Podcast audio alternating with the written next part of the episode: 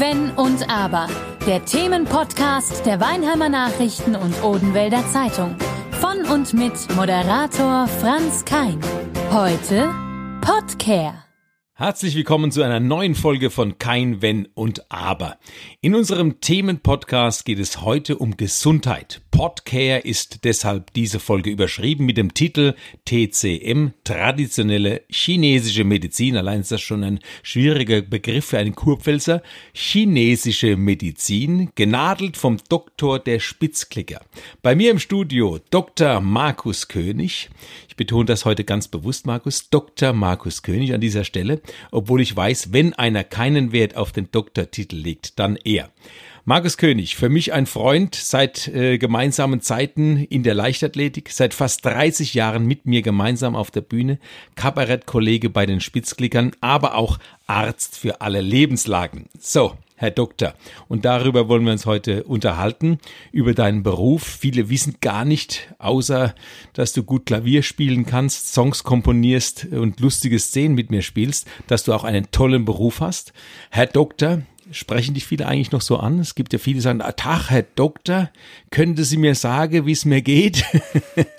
Das kommt schon vor, ja. Ich, wie gesagt, äh, im Rahmen des Kabaretts halte ich so einen Doktortitel für unnötig. Es gibt genug Kabarettisten, die sogar Professoren sind. Der Herr Rogler ist ja Professor und der auch nie den Professorentitel im Rahmen seiner Kabaretttätigkeit anwendet. Also, aber natürlich wird man mit Herr Doktor gerne mal angesprochen. Ja. Ja, ja. Rein journalistisch ist das ja auch ohne Titel, wenn man in der, in der Zeitung oder im Radio dauernd die Doktortitel erwähnen mhm. wollte, da käme ja gar nicht mehr raus allein die ganzen Politiker, viele haben ja einen Doktortitel, woher auch immer, sage ich jetzt mal an dieser Stelle, du hast einen berechtigt äh, oder unberechtigt.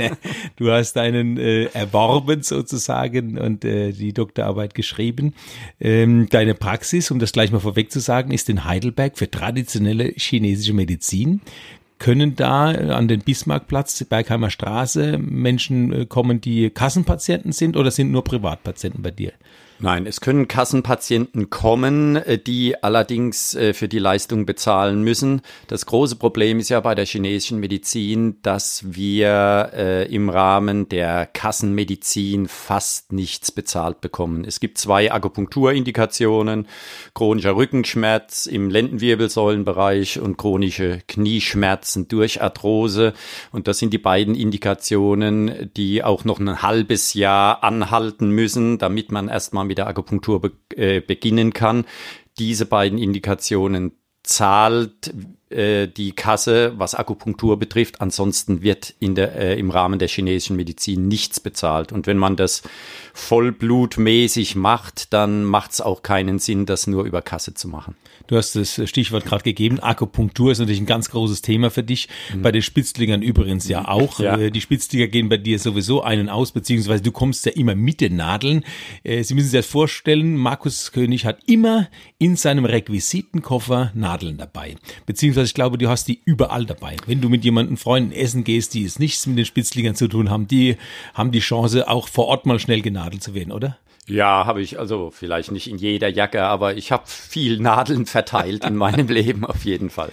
Es ist ja verblüffend, wie schnell das wirkt. Ja. Oftmals äh, stehen wir kurz vor der Vorstellung und wir sagen, ah, bei mir zieht's dahin, es ist blockiert.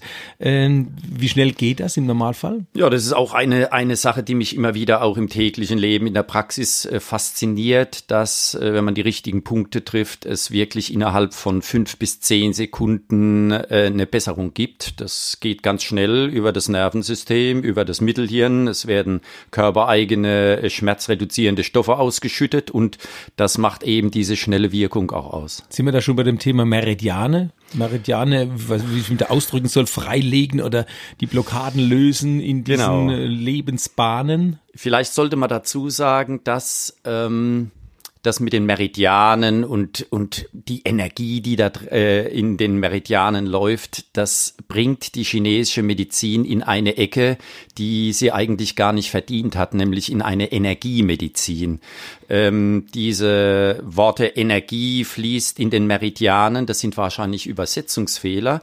Äh, die Chinesen waren eigentlich schon immer eine äh, daran interessiert, eine sehr physiologische Medizin zu machen. Das heißt also wirklich auch zu erforschen, was da im Körper losgeht.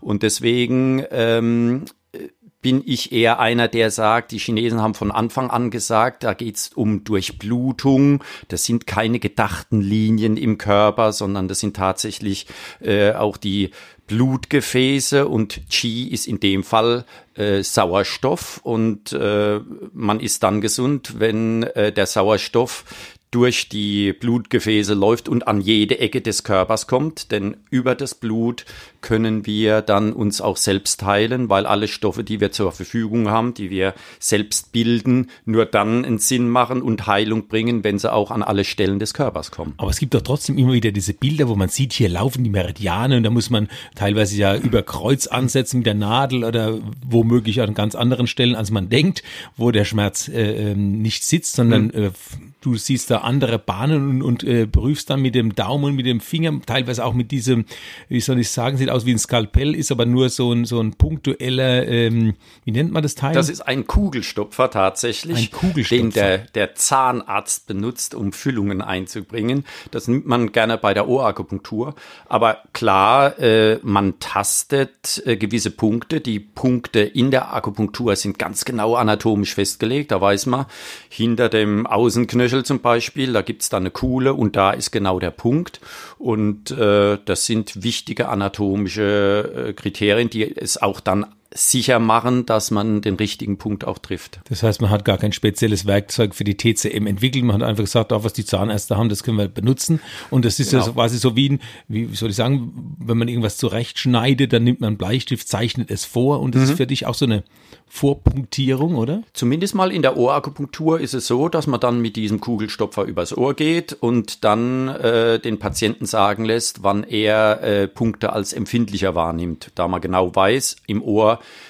ist der Kopf unten im Bereich des Ohrläppchens abgebildet, sucht man eben dann ganz gezielt in der Region mit dem Kugelstopfer äh, dann Punkte und wenn der Patient sagt da, dann macht man sich, drückt man ein bisschen rein, macht sich eine Delle und da kommt dann die Nadel rein. Das ist sehr interessant, wenn du sagst, äh, im, im, Ohrläppchen ist dann mhm. der Kopf, das heißt, das ganze Ohr entspricht auch dem ganzen Körper irgendwo. Genau, das ist ein Phänomen, das nennt man Somatotop, das heißt, äh, der Körper ist abgebildet auf einem seiner Körperteile. Das kennen wir von der Fußreferenz Reflexzonenmassage, das kennen wir von der Ohrakupunktur. Das gibt's an verschiedenen Stellen des Körpers und man muss nur rauskriegen, wo was abgebildet ist und kann da nach Empfindlichkeiten gucken und kann entweder durch Druck wie bei der Fußreflexzonenmassage oder eben dann durch Nadelreiz äh, die entsprechenden Ergebnisse erreichen. Ich weiß, du machst auch Zungenakupunktur, was ganz Spezielles, oder? Nee, Zungenakupunktur nicht, sondern Zungendiagnostik. Ah. Das heißt also, ähm, die neben dem Gespräch, das man mit dem Patient führt, gibt es zwei klassische Diagnoseverfahren. Das eine ist, äh, sich die Zunge anzugucken. Da kommt es drauf an, was für eine Farbe hat die Zunge? Ist die groß? Ist die klein? Ist die an manchen Stellen geschwollen? Aber auch wie ist der Zungenbelag? Das heißt also, ein chinesischer Therapeut hat ganz gern, wenn die Leute dann in die Praxis kommen und nicht äh, dieses äh, Zungen mit einem Zungenschaber schon vorher gearbeitet haben, denn die, wie so der Belag aussieht, gibt dann einige äh, Hinweise dafür, was für äh, Erkrankungen im chinesischen Sinne der Patient hat. Geht man dann von der Zunge aufs Ohr? Man hat was festgestellt auf der Zunge und sagt, okay, da akupunktiere ich dann am Ohr. Kann man machen, kann Wo man sitzt machen. die Zunge am Ohr? Die Zunge, Wenn der Kopf am Ohrläppchen sitzt? Ja, genau, in dem Bereich. In dem Bereich In auch. dem Bereich, ja. Also ja klar, gehört ja zum Kopf irgendwo dazu. So ist es, genau. Äh, aber ich weiß natürlich auch, äh, da ich ja schon mehrfach bei dir war und Akupunktur ist ja immer so ein Thema, äh, der kurze Einstich äh, ist gar nicht das Entscheidende, eher das Nachjustieren, um den dumpfen Punkt, so nenne ich es mal, zu finden. Mhm. Ähm, und dann liegt man da und traut sich kaum noch, sich zu regen. Schon gar nicht, wenn du dann noch eine Decke drüber legst. Ähm, aber man muss sagen, wenn, man liegt da wie unter Strom so auch ein bisschen. Und ist für dich auch entscheidend, wenn die Nadel wieder rausziehst, dass dann ein bisschen Blut kommt, oder? Bei manchen Erkrankungen ist es so, wenn man wirklich was ausleiten will. Äh, ganz typische Behandlung in China ist zum Beispiel, wenn man Hitze irgendwo hat, äh, werden ganz gerne die leitbaren Endpunkten, die sich an Fingerspitzen, an, an Zehenspitzen befindet, die werden ganz gerne auch blutig gestochen und diese, diese paar Blutstropfen, die dann rauskommen, an. das ist äh, eine, eine Variation, Aber die man... Es rinnt nicht. Es rinnt nicht, nein. Das sind zwei, drei Tropfen, die aber ausreichen, um tatsächlich irgendetwas auszuleiten. Und man kann, und das Phänomen habe ich schon beobachtet, wenn ich das mal gemacht habe, mache ich selten, dass wenn diese zwei, drei Bluttropfen am kleinen Finger äh, rauskommen, dass dann die Ter äh, Körpertemperatur, wenn jemand Fieber hat, tatsächlich runtergeht. Es ist schon wahnsinnig interessant, auch dieses Thema. Und ich weiß, du warst auch in China, hast mhm. dich dort weitergebildet. Grundsätzlich bist du ja Anästhesist und äh, hast dich dann der TCM verschrieben. War dir die Anästhesie zu langweilig oder hat der Besuch in China das ausgelöst oder war das ein bewusstes Reisen nach China, um sich da speziell weiterzubilden? Nein, die, der erste Kontakt mit der chinesischen Medizin war tatsächlich im Rahmen äh, einer Sportreise. Du hast damals sogar als Redakteur auch äh, den Ah, Kobe. Genau, Kobe. Da mhm. war ich, äh, hatte ich die Möglichkeit, bei den Studentenweltmeisterschaften äh, teilzunehmen. Und die Leichtathleten kamen dann auf Einladung des chinesischen Leichtathletikverbandes, nachdem wir in China waren, äh, in, na, nachdem wir in Japan waren, nach China und dort war ich mit einem Hochsprung-Kollegen äh, in einem Zimmer, der morgens mal aufgewacht ist und sich nicht mehr rühren konnte, weil er einen Hexenschuss hatte. Und der äh, Übersetzer hat ihn dann äh, gebeten oder gefragt, ob er mal zu seinem Arzt mitgehen wollte. Es war in Shanghai. Und äh, da ich das mitgekriegt habe, habe ich, ich war da gerade im Studium, habe ich gesagt, oh, da gehe ich mit. Und dann sind wir in Shanghai in äh, das damals noch vorhandene ähm, alte Zentrum gegangen und dieser chinesische Arzt, der tatsächlich äh, äh, so aussah, wie man sich einen chinesischen Arzt vorstellte, graue Haare, leichter Bart, hat dann an allen möglichen Stellen große Nadeln in den Körper gestochen. Große? Ha, ja, die, die Chinesen so Nadeln mit größeren, fast, ja.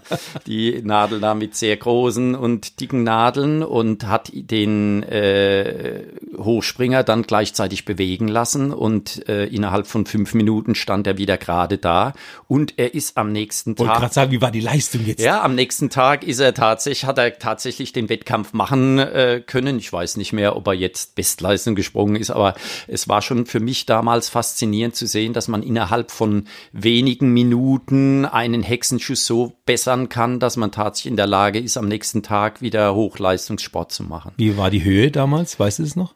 Das war so bei zwei Meter 25, würde ich sagen. Und den kennt man, den Namen des Hochspringers? Ähm, also es war nicht das Carlo Train hat oder Nein, nein, nein, nein. Mögenburg. Das war einer aus der zweiten Reihe. Aus der zweiten Reihe. Oh, zweite Reihe, 2,25 Meter hätte ja. gereicht, um in Weinheim bei der Hochsprunggala dabei zu sein. Genau, ja, der wäre wahrscheinlich dabei gewesen. ja, dann. genau.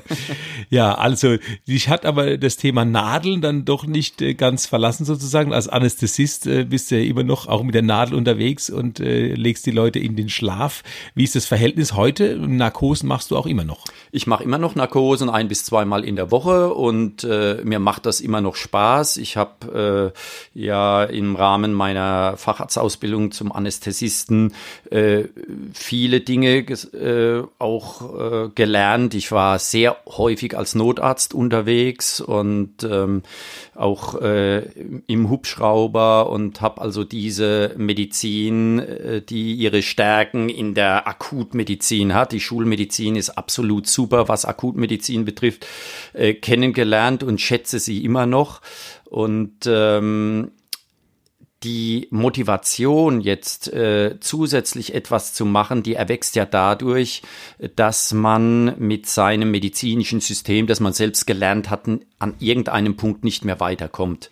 Das heißt, ich war in der Schmerzambulanz im Rahmen meiner Ausbildung und habe mitgekriegt, dass man mit den schulmedizinischen Maßnahmen bei einigen der Patienten nicht weiterkommt. Oder du bist ja trotzdem ein Verfechter auch der Schulmedizin. Unbedingt, ja. Also ich finde es gerade spannend, dass man, und das ist mir auch wichtig, wenn Leute zu mir kommen, möchte ich auch eine schulmedizinische Abklärung im Vorfeld, bevor ich mich dann äh, der anderen Medizin zuwende. Und äh, genau das äh, ist auch die Stärke, wenn man in beiden Welten zu Hause sind, äh, ist, dass man dann entscheiden kann. Auf der einen Seite, ähm, das sind Fälle, die eher für die Schulmedizin Medizin äh, reserviert sind, sage ich mal. Und das andere kann man besser mit, mit äh, chinesischer Medizin äh, in den Griff kriegen oder man kombiniert die beiden Sachen. Und das zu äh, entscheiden macht sehr viel Spaß. Also zum einen die Schulmedizin, zum anderen die Alternativmedizin, mhm. nenne ich es mal. Aber du siehst dich jetzt ähm, in Anführungsstrichen nicht nur als Ergänzungsarzt, sondern eher als einer, der sagt, ich kann ja beide Seiten beurteilen oder du ziehst manchmal auch noch den einen oder anderen vielleicht zu Rate, wenn es um was ganz Spezielles geht. Aber im Normalfall ist man dir äh, erstmal gut aufgehoben als Allgemeinmediziner äh, durchaus und dann eben äh, weitergebildet in äh, traditioneller chinesischer Medizin. Und das hat ja auch immer mehr Zulauf. Grundsätzlich wolltest du ja ähm, auch Sportarzt werden, hat's dann dich äh, A in die Anästhesie verschlagen, jetzt auf TCM und äh, aber ich glaube, ich habe so den Eindruck, das äh, kriege ich ja auch über all die Jahre, wir sehen es ja sehr häufig mit, du hast dich da nicht nur voll identifiziert, du bist quasi auch infiziert von Virus TCM oder? Oh, von Virus will ich vielleicht an dieser Stelle gar nicht reden, so schnell geht's, sondern einfach von dem Thema TCM, traditionelle chinesische Medizin, das, da bist du voll mit dabei. Ich bin voll mit dabei, weil ich eben äh, meine, meinen Horizont erweitert habe, auch was die Behandlungsmöglichkeiten betrifft. Und gerade die Fälle, die mit der Schulmedizin nicht zu behandeln sind, weil man vielleicht auch bei der Diagnostik nichts gefunden hat, was die ganze Sache erklären könnte, äh, die dann meistens mit, den, mit der Vorsilbe Reiz versehen wird. Also wenn ein Schulmediziner von Reizdarm, Reizmagen, Reizblase spricht, äh, bedeutet das eigentlich immer, wir wissen nicht, woher es kommt. Und äh, der große Fehler einiger äh, meiner Kollegen ist dann, die Leute in die auf die psychische Schiene dann zu schieben und zu sagen, ah ja, das ist alles psychisch, das soll ich mal beruhigen. Der bildet und, sich das nur ein. Ja, genau, ja. Und da tut man den Leuten eben äh, Unrecht. Und gerade bei diesen Fällen hat man mit dem anderen Ansatz, mit dem ganzheitlichen Ansatz der chinesischen Medizin sehr gute Möglichkeiten, Besserung zu erlangen. Und äh, wenn man eben einen Patienten, der schon bei zehn unterschiedlichen schulmedizinischen Ärzten war und immer noch Beschwerden hat, dann helfen kann, dann ist das immer wieder ein Erfolgserlebnis, das einen weiter motiviert, äh, bei dieser Medizin Medizin zu bleiben. Das stelle ich mir sowieso vor, dass das was ganz Tolles ist für dich, äh, für, auch für Ärzte generell, wenn sie sagen, ich habe dem dem geholfen. Der kommt mhm. hierher, weiß nicht mehr ein noch aus. Ähm, auf der einen Seite hast du Erfolgserlebnisse, wenn die Leute über die Gags lachen, die wir uns ausdenken. Das andere ist natürlich dann das Berufliche, ähm, beinahe gesagt ergänzend zum Lustigen, aber das überwiegt ja natürlich. Und wenn man weiß, äh, wie gestresst du auch teilweise warst äh, in der Zeit im Krankenhaus und äh, dann zu den Aufführungen kamst, äh, dann musste du wieder lustig sein. Alles, äh, man springt so hin und her. Da bin ich froh, dass du jetzt äh, in deiner Praxis äh, in Heidelberg arbeiten kannst und dann relativ entspannt äh, zu den Aufführungen kommst. Aber auch da, wie gesagt, gibt's ja immer wieder Situationen. Markus, guck mal schnell, Markus, mach mal schnell das, hast du Nadel dabei. Äh, ich muss ja auf die Bühne, aber ich krieg's Kreuz nicht mehr grad. also wir haben schon vieles, vieles, vieles erlebt. Und ähm, was mich am meisten aber, muss ich sagen, fasziniert, ist nicht die Akupunktur, sondern das Pulsfühlen. Mhm. Denn du äh, sagst ja oft zu mir, ich bin so ein Lebertyp, also durchaus ab und zu auch mal explosiv, was äh, gar nicht so schlecht ist, auch für die Bühne, ähm, und impulsiv. Aber du sagst so Lebertyp, du fühlst den Puls und hast letztens zu mir gesagt, na, dein Leberpuls war schon schlechter. Wie kann man denn einen Puls unterscheiden überhaupt? Also die Pulsdiagnostik ist auch das, was äh, mich in den letzten Jahren am meisten fasziniert, äh, weil man so viel aus dem Puls herauslesen kann. Und äh, die Pulsdiagnostik führe ich auch in der Praxis als allererstes, bevor die Patienten mir irgendwas erzählen, durch. Äh, ich sage, bevor sie mir irgendwas erzählen, gucke ich mal, wie es ihnen geht, um auch unvoreingenommen in diese Pulsdiagnostik zu gehen. Und ähm, es ist so faszinierend, dass ich in den meisten Fällen äh, von den Leuten höre, äh, wenn ich sie dann frage, und jetzt erzählen Sie mir mal, was für Beschwerden Sie haben, nachdem ich äh, Ihnen gesagt habe, was ich aus dem Puls lesen konnte, dass die Patienten eben sagen, oh, ich brauche Ihnen doch gar nichts mehr zu erzählen, Sie haben doch alles schon gesagt. Und das ist eine sehr faszinierende Sache. Ich hätte mir vor zehn Jahren nicht vorstellen können, dass man äh, aus dem Puls, aus der Pulsdiagnostik tatsächlich äh, fähig ist, einen Gallenstein zu fühlen. Mittlerweile gibt's wissenschaftliche. Wie oft ist dir das schon gelungen? Das habe ich häufiger gemacht, dass ich, äh, als wenn ich diesen typischen Puls getastet habe, dass ich gesagt habe, lassen Sie mal einen Ultraschall machen und äh, das was, was, was, was, wie ist der Puls denn beim Gallenstein? was fühlt man denn da? Also erstmal der Laie man, kann das ja nicht fühlen. Na, nein, man muss sich schon äh, damit beschäftigen. Man muss viel tasten, aber es ist ein man, man spielt mit der, mit der Eindrücktiefe bei der Pulsdiagnostik. Und wenn man dann an der genau festgelegten Stelle am linken Handgelenk ist, wo die Leber und die Gallenblase repräsentiert ist, dann äh, mit dem Finger fühlt, kommt man irgendwann an den Punkt, wo man nicht so eine Arterie unter dem Finger fühlt, sondern einen Puls, der sich anfühlt wie so eine Kugelschreibermine. Also fest und nur an einer Stelle vom Finger. Und das ist äh, in, in einer gewissen Tasttiefe ein Anzeichen, dass da was materiell Hartes ist. Und gerade dann im Bereich der, der Leber-Gallenblase sind das dann Gallensteine. Also ich muss sagen, das ist sehr, sehr, sehr faszinierend. Und äh, ich glaube, für dich ist Puls fast noch wichtiger wie jetzt Akupunktur. Nein, ähm, du musst ja sehen, Puls ist ja eine Diag ein Diagnostikverfahren, Zungendiagnostik auch. Nee, nicht von der Faszination her. Ähm, Ach, das möchte Was ich nicht sagen. mit dem Fühlen? Ich äh, entdecke Gallensteine und auf der ja. anderen Seite, okay, ich stecke die Nadel rein und er äh, hat den Kopf wieder frei, beziehungsweise das Genick. Also möchte ich keine Wertung machen. Das okay. eine, also ich finde beides faszinierend und auch die Kräutermedizin. Ja, da wollte ich jetzt drauf kommen. Genau, die äh, ja in China tatsächlich 80 Prozent aller, äh, aller Therapieverfahren ausmacht. Kräuter und Pilze. Kräuter, Pilze gehören zu den Kräutern. Man sagt immer Kräutertherapie, aber es gibt ja tatsächlich auch mineralische Substanzen, die da mit eingesetzt werden, wie Austernschale zum Beispiel, oder auch tierische Produkte, die streng nach dem Artenschutzabkommen natürlich äh, dann berücksichtigt werden. Dazu zählen zum Beispiel Zikadenpanzer oder auch mal Regenwurm. Äh, die Zikadenpanzer sind diese, die da im Urlaub immer rumziehen. Ja, aber nur der Panzer, der abgeworfen ja, wird. Man muss also die Zikade nicht töten, sondern nur der abgeworfene Panzer. Ein hervorragendes Mittel gegen Juckreiz zum Beispiel. Bei Allergien, wenn irgendjemand bei einer Allergie einen Juckreiz hat, ist Zikadenpanzer ein hervorragendes Mittel, um Juckreiz äh, äh, zu reduzieren. Ja? Das wäre fast die Überschrift gewesen. Zikadenpanzer und mehr.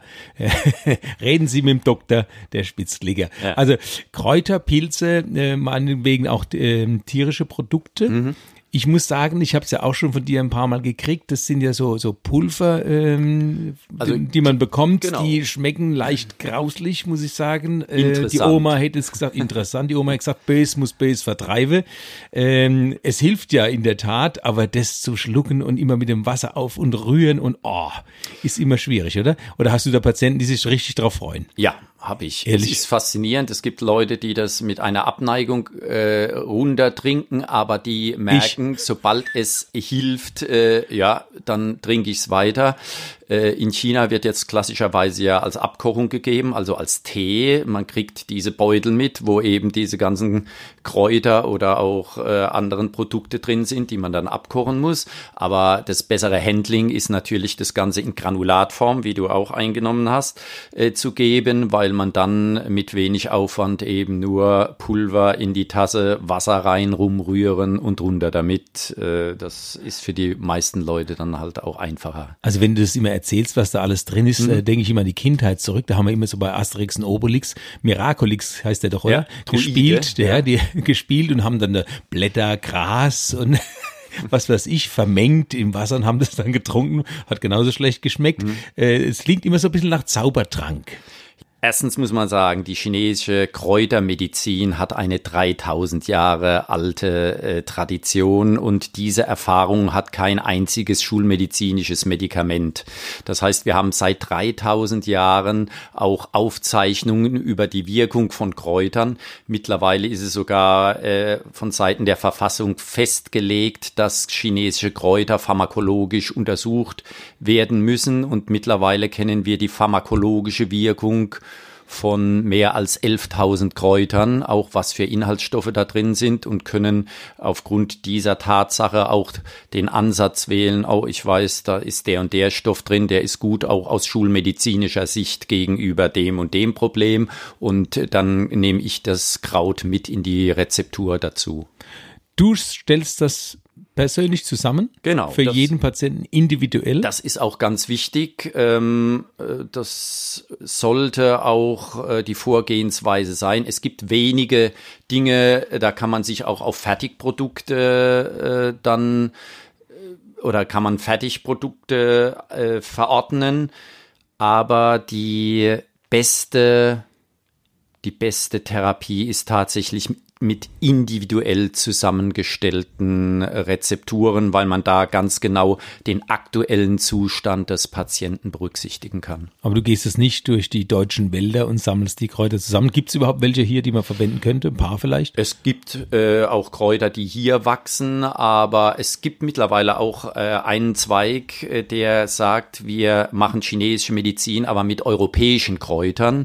Das ist jetzt gerade so im Aufbau dass man wirklich auch äh, aus chinesischer Sicht eine Kamille oder ähnliche Sachen äh, einstuft und dann weiß, okay, Kamille hat aus chinesischer Sicht die und die und die Wirkung äh, und die äh, diese Kategorisierung kann ich dann auch mit europäischen Kräutern machen.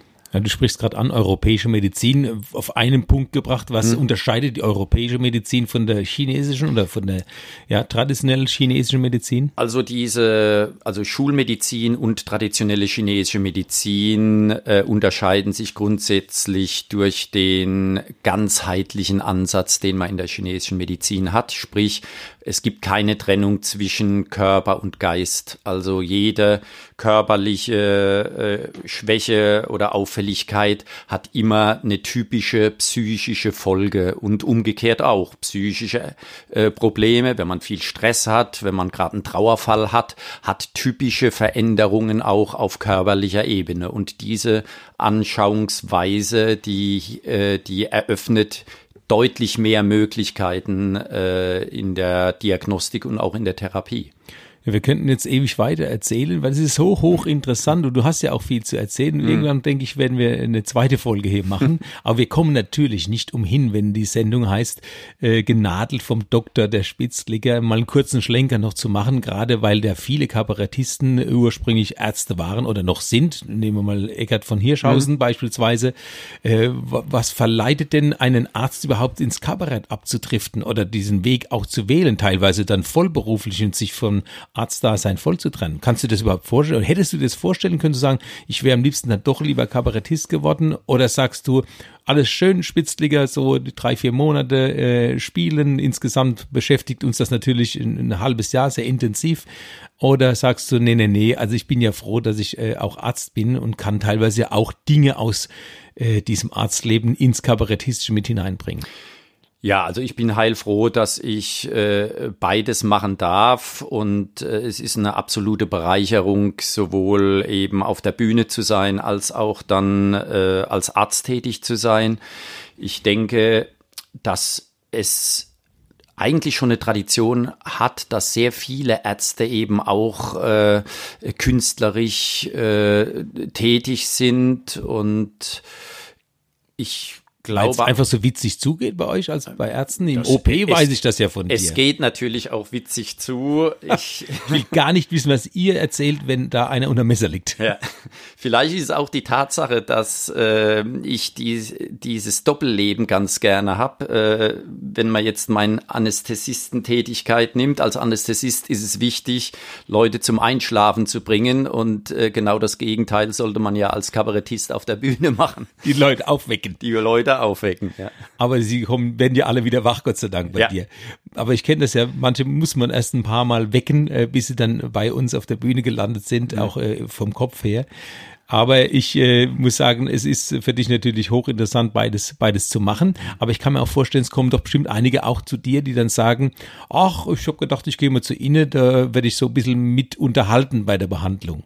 Ja, das kann auch äh, mal vorkommen. Also ich glaube, äh, dass eine ganz wichtige äh, therapeutische Methode auch der Humor ist äh, und dass man auch die Leute zum Lachen bringt. Äh, die Auch in der Praxis. auch in der Praxis. Ich mache kein Kabarettprogramm Nein, nein, in der Praxis, aber ich äh, habe es sehr gern, wenn man äh, locker und humorvoll miteinander umgeht, weil das einfach auch gewisse Barrieren abbaut und vielleicht auch gewisse Ängste nimmt. Und äh, das halte ich für eine sehr wichtige Fähigkeit auch äh, bei Ärzten, dass man auf der einen Seite diese seriöse äh, Schiene bedient, aber natürlich auch äh, abdriften kann, um die Leute da abzuholen, wo sie gerade sind oder auch mal einen, Scherz zu machen, über den sie lachen kann, ist eine ganz, äh, ganz wichtige Sache. Bei dir in der Praxis in Heidelberg kommt man sich auch nicht vor wie in einer Klinik oder in einer Praxis. Das sind auch viele äh, Dinge. Man kommt rein, da steht schon ein Tee und äh, das ist dieser große, ich sag's mal, Gong oder wie auch immer. Also ähm, chinesische Tradition wird auch da an gezeigt in Form von Kommoden und so Dinge. Man fühlt sich einfach gleich in die Welt versetzt bei dir. Das finde ich sehr schön. Und äh, dennoch gibt es natürlich äh, Dinge, äh, die du im Vorfeld gemacht hast, um noch einen ganzen Schlenker zum Schluss zu finden zu deiner Tätigkeit damals im Krankenhaus. Du hast ja viele, viele Menschen äh, ähm, gesehen und äh, erlebt und äh, vielleicht zum Abschluss eine kleine Anekdote. Ich kann mich gut erinnern, als äh, jemand dich nicht erkannt hat, ähm, weder als Spitzliger noch wusste er, dass du jetzt der Dr. Markus König bist und hat dir dass er bei den Spitzligern war. Ja, es war so, dass ich auf der äh, orthopädischen Wachstation Dienst gemacht habe und dann von Bett zu Bett bin, um mich mit den Patienten zu unterhalten. Und ich wurde dann von einem Patienten angeschaut und sagt, Sie kenne ich. Und ich habe auf die Akte geguckt, habe gesehen, der Mensch wohnt in Weinheim und dann habe ich erst mal gesagt, ja, ich habe früher Sport gemacht, vielleicht ich war öfter mal in der Zeitung, vielleicht da, nee, daher nicht. Und äh, dann habe ich gesagt, vielleicht hat man sich auch mal auf der Straße getroffen. Nee, da nicht. Und irgendwann habe ich eben dann gesagt, oder vielleicht kennen Sie mich äh, von den Spitzklickern. Und dann hat er mich angeguckt und hat gesagt, ah, das wäre aber jetzt ein großer Zufall, wenn wir in die gleiche Vorstellung gewesen wären. ich habe die Sache nicht aufgelöst. aber Nee, ah, das, ah schade. Naja, er hat es vielleicht im nächsten Irgendwann hat's gemerkt. Hat er es gemerkt. Ja, Vielleicht hat er dich dann erkannt bei der nächsten Vorstellung. Genau. Ja, wunderbar. Wir hoffen ja bald gemeinsam auch wieder auf der Bühne stehen zu können. Es war schön mit dir zu plaudern über das äh, Thema ähm, Arztdasein. Und ähm, ich fand's hochinteressant. Das war Podcare, unser Themenpodcast Gesundheit, heute mit Dr. Markus König. Ich kann es gar nicht oft genug erwähnen. Herrlich. Dr. Markus König und äh, ausgebildet und äh, weitergebildet in Sachen traditioneller chinesischer Medizin. Seine Praxis in Heidelberg in der Bergheimer Straße am Bismarckplatz. Hören Sie auch weiterhin nächste Woche zu, wenn es heißt Kein Wenn und Aber. Jeden Mittwoch neu auf der Website der Weinheimer Nachrichten und Odenwiller Zeitung und auf allen Streaming-Portalen. Bis dahin, Ihr Franz Kein. Kein Wenn und Aber. Der Themenpodcast der Weinheimer Nachrichten und Odenwälder Zeitung. Von und mit Moderator Franz Kein.